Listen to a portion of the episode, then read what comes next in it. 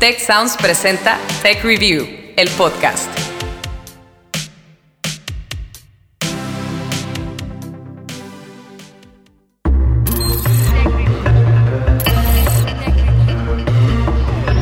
Tech Review, el podcast. Historias para mentes curiosas.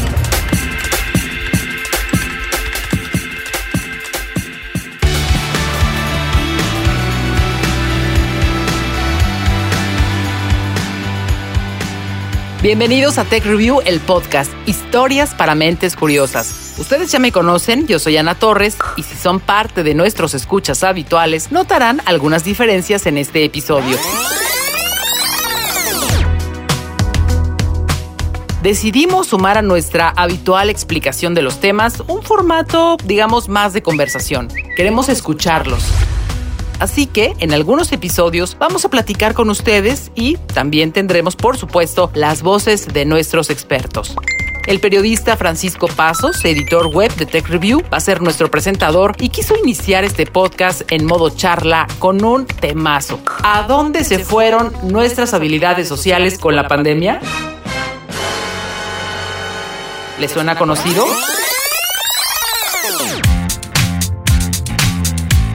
Ya se enfrentaron al momento de conocer a alguien nuevo y que no sabes si lo saludas a un metro, si lo puedes tocar con el puño cerrado o de plano solamente le sonríes. Relaciones amorosas, nuevos compañeros de trabajo que solamente has visto en Zoom o la nueva etiqueta si vas a una boda o funeral. La verdad, de pronto todo se volvió un poquito raro. Y te invade, te invade esa sensación de volver a casa, ese lugar seguro donde no tienes que interactuar más que con tu familia. Bueno, pues ese es nuestro tema, así que no se diga más. Francisco, bienvenido y adelante.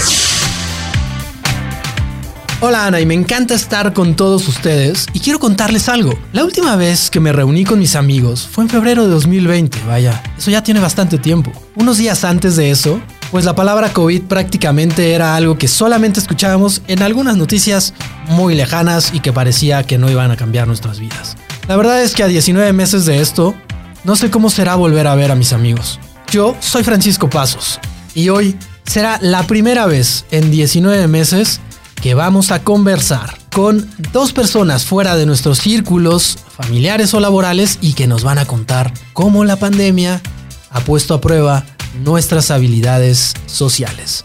Fernanda Aguirre, ella es estratega de comunicación y publicista, y Diego Moisés Calixto, politólogo y antropólogo social, nos acompañan este día en la mesa de Tech Review, el podcast. Bienvenidos.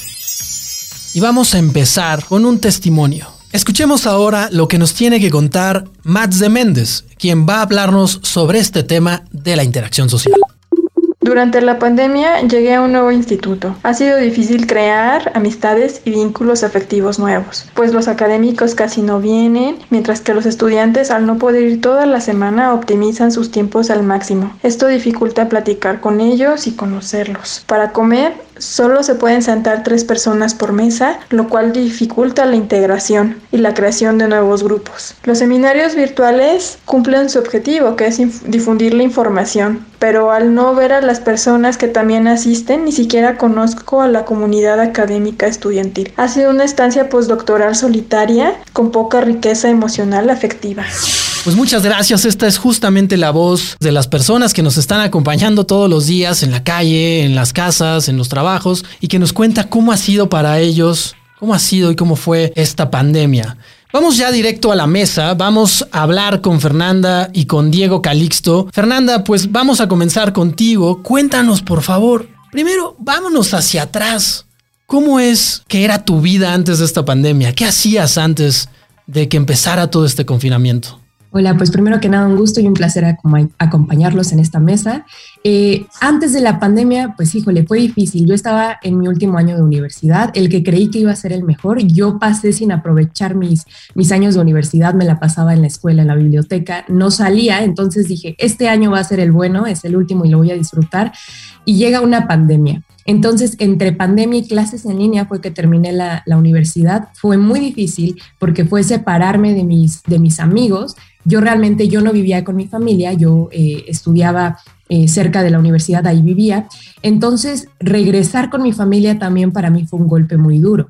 Mi vida antes de la pandemia era cerca de la universidad sin verlos, era cerca de mis amigos, era estar entrando a mis clases y de repente regresar fue algo totalmente drástico para mí, eh, en el que yo ya no sabía interactuar con mi familia y en y un momento en el que en el confinamiento tuve que de nuevo tener que estar con ellos y bueno, para mí desde luego fue algo muy, muy distinto.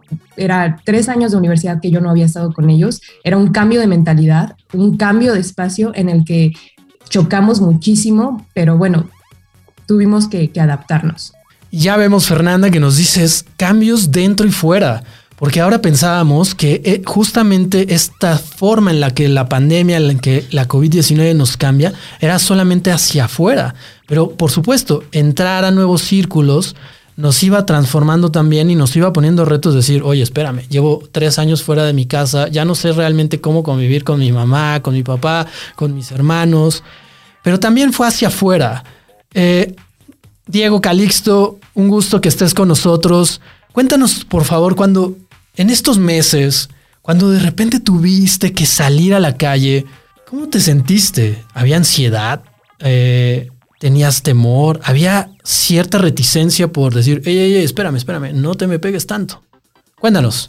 Hola, mucho gusto también a todos. Pues fíjate que si hay, siempre el miedo está latente, ¿no?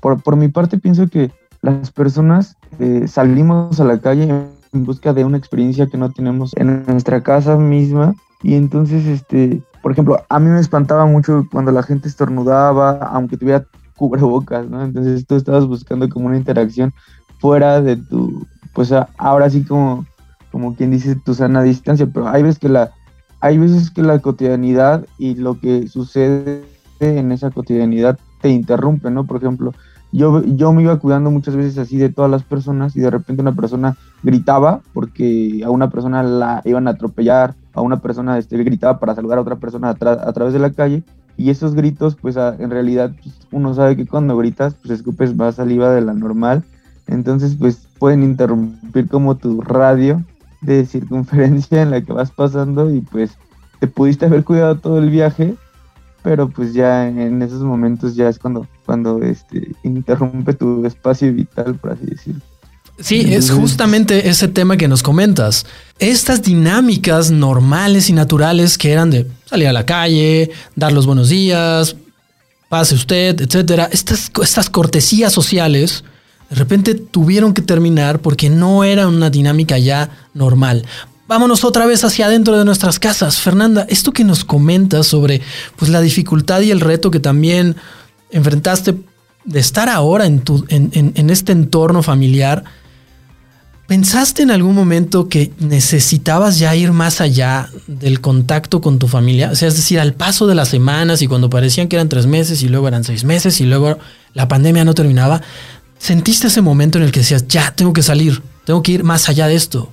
Sí, sí, desde luego. Eh, eh, la vida cambió para todos y para todas con la pandemia. Entonces, eh, fue algo muy difícil porque entramos en una dicotomía entre la inseguridad y la seguridad qué es seguro, qué no es seguro, en todo sentido, en el emocional y desde luego en el, en el de salud. Entonces, eh, de repente mi familia, pues teníamos que salir a trabajar, ¿no? Entonces, de repente mi papá pues salía a trabajar y regresando teníamos ese miedo, ¿no? Esa es que viajaste en el metro, es que tuviste que salir y entonces nos sentíamos inseguros. Llegó un momento en el que, al menos en mi comunidad, no se cuidaron lo suficiente, las personas de repente comenzaron a salir.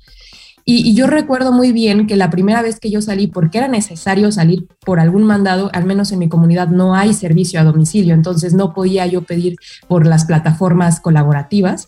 Entonces lo que hice fue salir y recuerdo muy bien la primera vez que salí, justo me sentí completamente insegura, volteaba a todos lados, me fijaba que no hubiera nadie cerca, yo sentía que las personas se sentían de la misma manera, que me veían raro, que no querían acercarse a mí. Y llegó ese momento en el que dentro de mi familia yo ya no podía estar y buscaba justo esos mandados, voy por tortillas, voy por verdura, para ya no estar dentro, para sentir un poco diferente el ambiente. Por supuesto, y esta dinámica entre que tenemos que salir, pero tenemos esta reticencia a hacerlo y, a conversar con los demás, el simple buenos días, buenas tardes, buenas noches, nos llevó a modificar hábitos sin duda alguna. Diego, cuéntanos, ¿cuáles fueron algunos hábitos que tú tuviste que modificar para estar con tu familia, pues para también en algún momento ya empezar a ver a los amigos, incluso para la vuelta al trabajo? ¿Cómo fuiste adaptando tu ser social hacia esta nueva realidad que nos marcó y que nos marca la pandemia? En mi caso, yo siempre, eh, antes de la pandemia, estaba todo el tiempo apresurado. Estaba todo el tiempo apresurado porque tenía unas dinámicas en las que tenía que estudiar, este, trabajar eh, y darme tiempo para mí, también tiempo para las demás personas. Entonces, este, todo el tiempo estaba apurado porque pues pareciera que cuando antes la pandemia tenías los horarios establecidos y tenías que seguir eh, linealmente los, los horarios.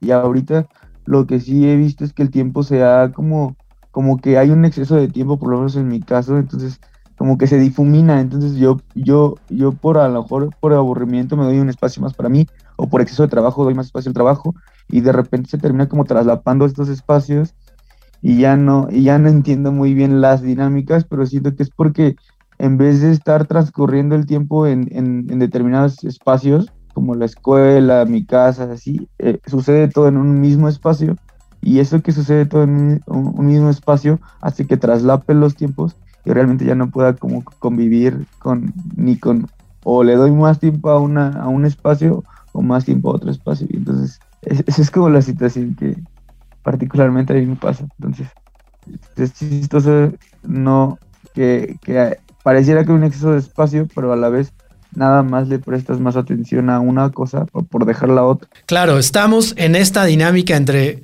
no sabemos en qué día estamos, si estamos en la oficina, pero también estamos en el comedor con nuestra familia y tenemos que salir para recoger el paquete que ya está en la puerta de aquello que pedimos porque no podemos hacer nuestras actividades diarias. Todo esto nos ha cambiado. Nos encanta estar hablando con nuestras audiencias, tener esta conversación con ustedes. Vamos entonces ahora con el testimonio de Iliana. Ella también nos va a contar cómo le ha ido en la dinámica social que le ha obligado la pandemia.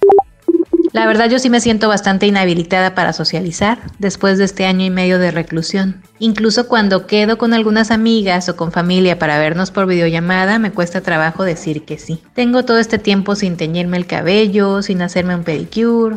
Apenas hace unos días me fui a cortar el cabello. Sí creo que tengo una especie de depresión derivada del encierro. No es que esté triste, pero sí he perdido casi por completo el interés por salir y socializar. Ocasionalmente he salido al banco o hacer algún trámite y en esos momentos fuera me lleno de ansiedad, no quiero que nadie se me acerque. Ahora las personas literalmente me dan miedo. Quizá después de todo esto sí necesite apoyo psicológico porque sé que no puede estar bien estar tan aislado. Sin duda alguna, la pandemia nos ha puesto muchos retos. Ya escuchábamos a Eliana, este ermitaño que a veces llevamos dentro, pero que la COVID-19 nos obligó a sacar, pero también estas situaciones muy complejas que generan estrés, que generan ansiedad y que nos ponen retos a los que de por sí ya enfrentamos con nuestras responsabilidades como, como pareja, como, como hijos, como amigos. Pero vamos a escuchar qué nos dicen los expertos sobre estos lazos que hemos roto, sobre estas experiencias. Vamos por favor a escuchar a Santiago Cambero, él es sociólogo por la Universidad de Extremadura en España, sobre este tema que nos tiene que decir. Creo que la pandemia, como decía, nos ha mostrado las debilidades del ser humano, pero también nos ha fortalecido de alguna manera, pues para que, como decía anteriormente, surjan ese tipo de conductas prosociales, ¿no? Para ser mucho más respetuosos, más tolerantes, más compasivos, más solidarios, más, más altruistas, etcétera, especialmente con aquellas personas que más necesidades sociales tienen eh, en estos momentos, ¿no? Eh, por tanto, yo quiero pensar que en esa posible era post-COVID-19 deben de surgir, eh, como digo, una escala de valores mucho más positivos. Pues sin duda alguna, una de las situaciones más complejas que nos ha puesto la pandemia en materia de relaciones sociales es ir retomando poco a poco la dinámica de ver a los demás. Y aquí hay un tema que a mí me encantaría poner sobre la mesa Fernanda para que nos cuente, Diego para que nos cuente también. Porque, a ver, en lo personal, hay un tema que a mí me ha preocupado mucho en estos días. A veces yo siento que me he convertido en una especie de juez, cuando de manera unidireccional decido si alguien se está cuidando o no. Y esta decisión tiene que ver con los criterios que yo establecí durante la pandemia para decidir si alguien está respetando las normas de sana distancia, de, usar cubrebocas, etcétera, y quiénes no. Y la verdad es que cada uno de nosotros hemos hecho nuestro propio mecanismo de protección en esta pandemia. Fernanda, cuéntanos, ¿tú cómo has, cómo has llevado este tema para decidir quiénes, con quiénes sí y con quiénes no? Claro, pues al principio la verdad es que, y yo creo que nos pasó a casi todos y todas, era algo muy riguroso, era algo de el gel, la careta, eh, todo el cubrebocas y pues en la medida de lo posible no salir. Pero con el paso del tiempo me fui dando cuenta de algo. A todos y a todas nos pegó de manera diferente la pandemia y, juzgar desde una forma, justo como mencionas, unidireccional, eh, quién se cuida y quién no, es, es, algo que pues en muchas ocasiones carece un poco de empatía claro que hay personas que yo veía que, salían a fiestas, que, se iban este, de repente al antro, salían de viaje, y, claro que desde ahí también entra un poco la responsabilidad que cada persona tiene para cuidar, cuidarse y cuidarse, cuidar a otros, ¿no? Entonces, pero también me topé con personas que simplemente si no tenían, no se ponían cubrebocas era porque incluso no tenían ni para comprar un cubrebocas, que si tenían que salir a la calle y si no usaban gel antibacterial era porque sus condiciones contextuales, sus condiciones de vida, sus condiciones económicas no se lo permitían así. Entonces hay dos formas de, de digámoslo así, juzgar. Desde la parte de la responsabilidad, y desde la parte de las condiciones, si realmente te lo permiten o no. Al principio, te reitero, yo fui muy, muy estricta con eso, pero de repente te das cuenta de eso y hay que comprender, hay que, hay que mirar todo desde la empatía también. Por supuesto, este, este escenario en el que estamos transitando ahora es muy complejo. Vamos a ir avanzando hacia un tema que me encanta ponerles para que nos respondan nuestras audiencias. A ver, ¿quiénes de ustedes tuvieron que romper o rompieron algún lazo de amistad o familiar justamente por estos temas de cuidarnos extremadamente. O de lo contrario, porque consideramos que alguien simplemente no lo hacía. Cuéntanos, no sé, Diego, cuéntanos si tú tuviste que enfrentar o has tenido que enfrentar esta situación. No nos tienes que dar nombres, ¿eh? si quieres. Justo eh, es muy buena la pregunta porque sí, sí me pasó en una amistad, pero justo por lo contrario, o sea, él, yo creo que yo respeto a cada quien cómo vive, cómo, cómo vivió esta angustia o, este trauma, por así decirlo, de la pandemia. Pero yo creo que ah, yo tengo un amigo que le pegó muy mal en el sentido en el que estaba como ansioso y, tenía demasiados tiempos como de introspección. Y entonces él, él nos decía que, que, hiciéramos algo, una reunión en su casa, por lo menos un, un, grupo cerrado, que nos cuidáramos y todo así. Y había ciertos sectores del grupo, como por así decirlo, la mitad que decía que ellos no iban a ir. Entonces él se enojó mucho con nosotros porque no lo estábamos procurando, y que no lo estábamos frecuentando y que, que no le dábamos estos lazos de amistad. Y entonces sí se enojó un poco por, por el simple hecho de que, nosotros no respetó como nuestra decisión de nosotros cuidarnos y él quería tener contacto con sus amigos. Entonces sí es como, la, como una ansiedad que genera una introspección y demasiado tiempo estando contigo mismo. Por supuesto, y es un tema muy complejo. Sinceramente hemos visto también situaciones muy difíciles en las que algunas familias, algunos grupos de amigos pues han tenido, tuvieron contagios o están teniendo contagios justamente por estas decisiones.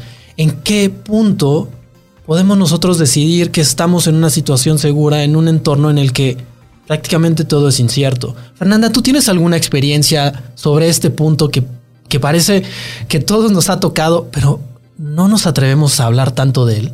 Sí, sí, sí, claro. Pues a, mí me pasó por ambas partes, en mis vínculos familiares, pero también en los amistosos, que de repente em, nunca falta, hay que reunirnos porque es mi cumpleaños, hay que hacer una fiesta. Y entonces yo me encontraba en un punto en el, en el que yo no sabía qué hacer. Eh, en mi caso particular, eh, mi, padre, mi papá enfermó de COVID, yo también enfermé de COVID Y justo, y aquí abiertamente lo digo, fue por una irresponsabilidad. Y cuando eso me pasó fue cuando yo comprendí muchísimas, muchísimas cosas. Más tarde mi papá enfermó, él enfermó muy, muy, muy grave. Y entonces fue donde me di cuenta que uno no puede ser tan irresponsable como para no cuidar de su salud, porque en el caso específico de la, de la COVID-19, involucras la salud de las otras personas. Al ser una enfermedad muy, muy contagiosa, eh, no nada más es yo no me cuido, sino que al no cuidarte tú pones en riesgo a los demás y a las demás. En este caso también con, con mis amigos, con mis amigas, hubo lazos que se rompieron porque de repente querían salir o simplemente por eso, porque a veces no nada más es no querer salir, sino también hubo un aislamiento en el que tampoco querían hablar o de repente yo mandaba mensajes para saber cómo estaban y tampoco de ese lado me respondían. Entonces hay, hay que mirar la COVID-19 desde, desde los lentes de la complejidad porque hay un montón de variantes que, que se involucran. Es una pandemia de multifactores sociales. Sin duda, creo que estos tiempos nos han pues, nos han puesto un reto sobre la corresponsabilidad de estar en una sociedad en un momento en el que nosotros estamos buscando romper justamente los lazos sociales para protegernos y para proteger a nuestras familias. Pero hemos vuelto a la realidad y hemos vuelto y hemos empezado a salir y hemos empezado a estar pues en nuestros entornos. A ver, chicos, ¿cómo se sintieron ustedes cuando vieron a sus compañeros de trabajo, si han visto algunos amigos o a sus familiares, y de repente la tía llega y te quiere abrazar y tú como que le pones las manos para no abrazarla, pero, pero entonces le das el puño, pero si no el codito. ¿Cómo, cómo han ustedes afrontado esta parte en la que pues tenemos que, que, que estar hasta en el elevador, ¿no? Con este small talk para decir, bueno, pues buenas, ¿cómo están? ¿No? Vamos a hablar del clima. En mi caso, yo comencé a trabajar justo entre la pandemia el trabajo es vía remota, entonces no he visto a mis compañeros ni a mis compañeras, pero es algo extraño, porque yo soy una persona que le gusta platicar con la gente, entonces de repente en las charlas entre compañeros y compañeras de trabajo, yo lanzo por ahí alguna broma, lanzo algún comentario incitándolos a que me respondan de forma igual y a veces no responden, no me contestan. ¿Por qué? Porque pienso que es muy importante el contacto físico. Yo no lo he tenido con ellos y con ellas. Hay personas de mi trabajo de Brasil, de Argentina. Entonces, es muy difícil. Cuando no hay contacto físico, se rompen muchas cosas. Por mucho que nos veamos a través de una cámara, por mucho que nos escuchemos y que sepamos aunque sea un poquito de nosotros, el no habernos conocido es como un paso que nos saltamos en este proceso de socialización que si bien se está realizando, eh, yo me parece que el contacto físico sí es un principio fundamental que, que, no hemos tenido al menos ahora y que cuando regresamos a él, yo no, no los conozco, no las conozco en persona, pero pienso que va a ser un poco extraño, un poco incómodo incluso. Exacto, yo tengo 19 meses que no le doy la mano a alguien y era un gesto que me encantaba hacer pero vamos a seguir adelante con este camino para descubrir cómo nos ha transformado la pandemia en nuestras relaciones sociales. Les agradezco mucho Fernanda, Diego, por seguir con nosotros, pero vamos ahora a escuchar la voz de nuestros expertos. Él es Antonio Román, psicólogo social por la Universidad de Flores en la Argentina. El problema psicosocial va a permanecer. Los especialistas hablan de un estrés postraumático de aproximadamente dos años, inclusive ahora que se está volviendo a, la presencialidad en los colegios o en los trabajos, en la administración pública, eh, también se encuentra esa, e, ese estrés postraumático producto del miedo, eh, del bombardeo de información por los medios. Inclusive, yo lo que puedo decir objetivamente, eh, ha cambiado mucho la sociedad. La pandemia nos ha dejado nuevas opciones para seguir pues construyendo nuestras relaciones. Tenemos que hacerlo de esta manera. Vamos a escuchar ahora a Santiago Cambero. Él es sociólogo por la Universidad de Extremadura en España. De alguna manera, eso también ha reflejado las nuevas oportunidades, en las nuevas formas de comunicación digital que estamos todavía descubriendo y explorando y que, como digo, se van a desarrollar eh, con mucha más eh, eficacia en, la, en esa era post-COVID a, la que todos deseamos llegar y en la que, como digo, eh, todos tenemos mucho más integrados eh, tecnológicamente. ¿no? Eso también va a provocar, como decía al principio, un cambio en las relaciones interpersonales, en las interacciones sociales, en la que vamos a utilizar más estas vías de comunicación digital, pero tampoco vamos a olvidar la importancia de esa interacción, de ese face to face tan necesario en la socialización humana. Sin duda alguna, la tecnología, las redes sociales son ahora un canal por el cual nosotros podemos llegar, podemos comunicarnos, podemos ir construyendo estas nuevas relaciones sociales en este entorno de incertidumbre, en este entorno en el que no estamos seguros si podemos estar con el otro. Este es un punto bien interesante, chicos. A ver, vamos a ser sinceros. ¿Quiénes de ustedes han utilizado las redes sociales para construir pues nuevas amistades, a lo mejor por ahí alguna pareja de pandemia. Veo por ahí algunas sonrisas. Diego, Fernanda, cuéntenos. Diego, vamos contigo, cuéntanos.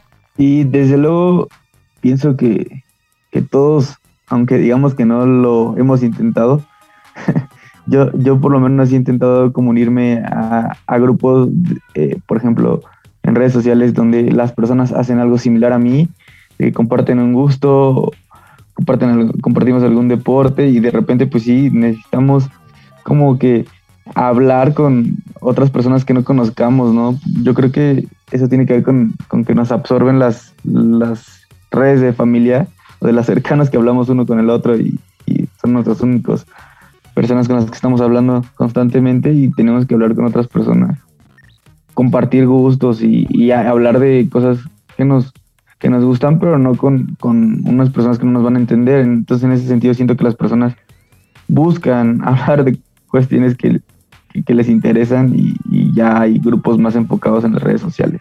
Claro, es como buscar la identidad que no has encontrado dentro de tu casa, porque claro, eh, nuestros padres, nuestros hermanos eh, tienen pues intereses distintos a los que nosotros tenemos.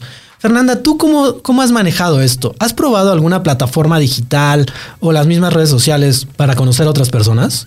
Tal cual para conocer a otras personas, no, pero sí para eh, entretenerme, ¿no? Más, más que nada las redes sociales las he utilizado para el entretenimiento y desde luego para acercarme a mis seres queridos, a mis amigos. He descubierto otras otras herramientas que no conocía y a veces parece, hay una paradoja muy, muy chistosa, ¿no? Que justo estamos en la era digital y todo el, mundo, todo el mundo habla de las TIC y, y de repente te pones a pensar que cuando inició la pandemia nos transformamos completamente, tuvimos que mudarnos a Zoom, tuvimos que mudarnos a Meet, entre otras plataformas, y entonces dices, ¿cómo es que ya esto ya existía? Ya es una época en la que esto era tangible, pero aún así la transformación fue algo eh, diferente, ¿no? ¿no? Como que a todos nos, nos pegó, pero mm, las plataformas desde luego por un lado rompen las fronteras para poder acercarnos a personas incluso de otras partes del mundo, pero por el otro también nos dejan muy claro que hay fronteras nos, al mismo tiempo, en este aislamiento obligado por, por, una emergencia sanitaria, nos dejaron muy claro que hay una barrera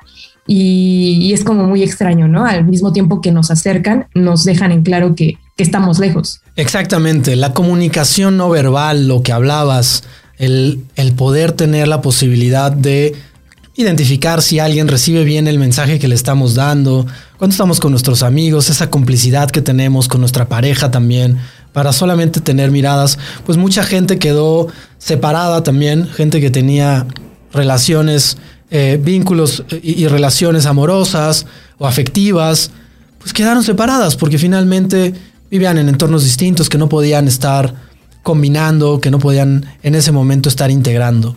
Creo que hemos avanzado por un camino complicado, pero que también nos ha revelado pues las complejidades de esta relación eh, social que nos ha planteado la pandemia.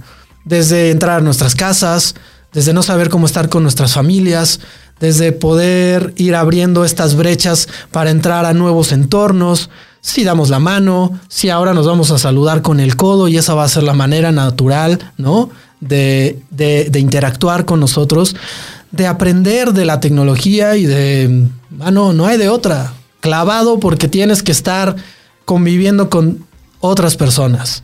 Una última pregunta que quiero hacerles a ustedes. ¿Están listos? ¿Estamos listos para avanzar e ir recuperando nuestras relaciones?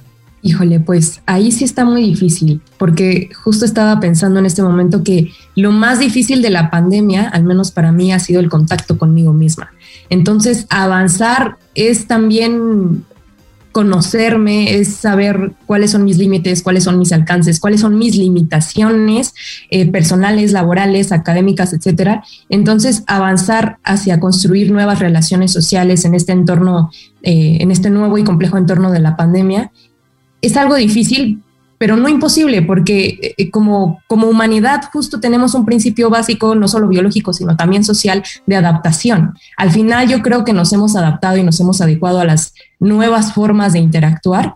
Entonces creo que va a ser un paso desde luego complicado, desde luego en el que van a involucrarse muchas cosas, pero no creo que sea imposible. Entonces eh, estamos estamos totalmente capacitados para adaptarnos como especie. Entonces eso es, es lo que tengo que decir. Muchas gracias, Fernanda. Diego, te escuchamos.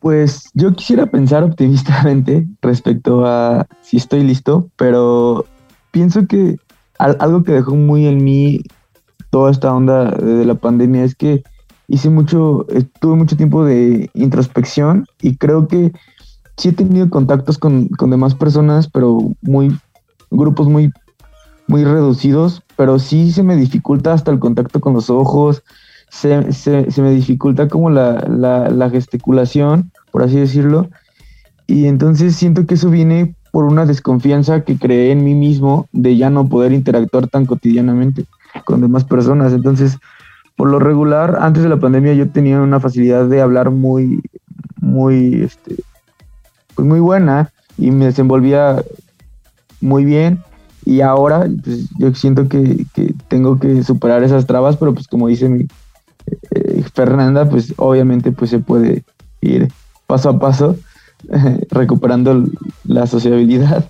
Vamos en esta pandemia en un camino que parece que de repente termina, a veces no, vuelve a, vuelve regresa, regresa con nuevas olas, pero sin duda alguna, esto va a terminar. Y cuando eso termine, chicos, nosotros tendremos que entender este proceso de deconstrucción, pero también reconstruirnos e ir poco a poco recuperando nuestros yo sociales que sin duda alguna extrañamos bastante. Tech Review, el podcast. Muchas gracias Fernanda, muchas gracias Diego por conversar con nosotros. Gracias a todos ustedes por permanecer hasta el final de este episodio. Deseamos que hayan disfrutado esta nueva manera de conversar con ustedes. Y les recuerdo que este es un podcast de Tech Sounds del Tecnológico de Monterrey y nuestro objetivo es contribuir a una cultura de conocimiento de la mano de los expertos. Y hablando de expertos, ¿se han preguntado a dónde nos lleva la nueva carrera por el espacio? Los invito a escucharnos en el próximo episodio y mientras tanto a continuar la conversación en nuestras redes sociales. Nos encuentran en Tech Review en Instagram, Twitter, Facebook, LinkedIn y YouTube. Y si tienen más información o quieren conocer sobre otros temas, también visiten techreview.tech.mx. Yo soy Francisco Pasos. Hasta la próxima.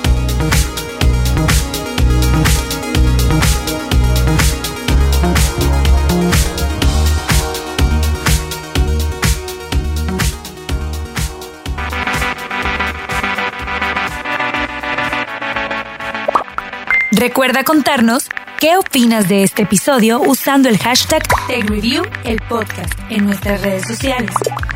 TechReview MX en Facebook y arroba TechReview en Twitter. También te invitamos a seguirnos en Instagram y LinkedIn como TechReview.